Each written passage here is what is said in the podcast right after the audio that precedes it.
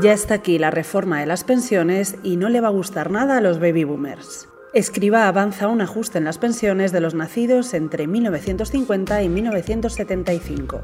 Arrancamos con esta nueva edición de Sumario de Tarde, el resumen diario de actualidad que te ofrece The Objective. Hoy es jueves 1 de julio de 2021.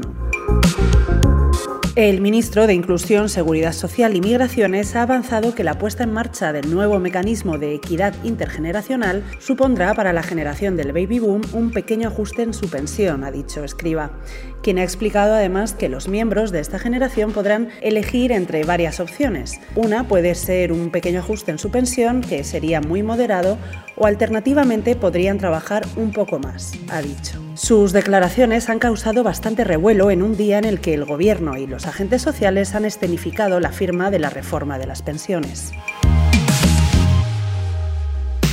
No nos movemos de España. El productor y empresario José Luis Moreno ha quedado este jueves en libertad bajo fianza de 3 millones de euros. Moreno deberá depositar la fianza antes de las 15 horas del próximo jueves 8 de julio. La Fiscalía pidió libertad provisional para el productor y otros tres detenidos por la operación Titella, el desmantelamiento de una supuesta red internacional de estafadores. Una organización que contaba con más de 700 sociedades en las que supuestamente defraudaron más de 50 millones de euros. En Estados Unidos, hoy se ha dado la noticia que los fans de Britney Spears esperaban no oír. La cantante ha perdido la batalla judicial y seguirá siendo tutelada por su padre. Esta decisión se produce días después de que la cantante de 39 años hiciera un alegato contra esa abusiva custodia, en propias palabras del artista. Con esto, el movimiento Free Britney tendrá que seguir peleando por la libertad de su ídolo.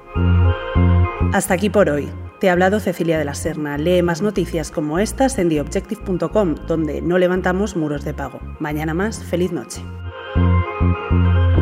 thank you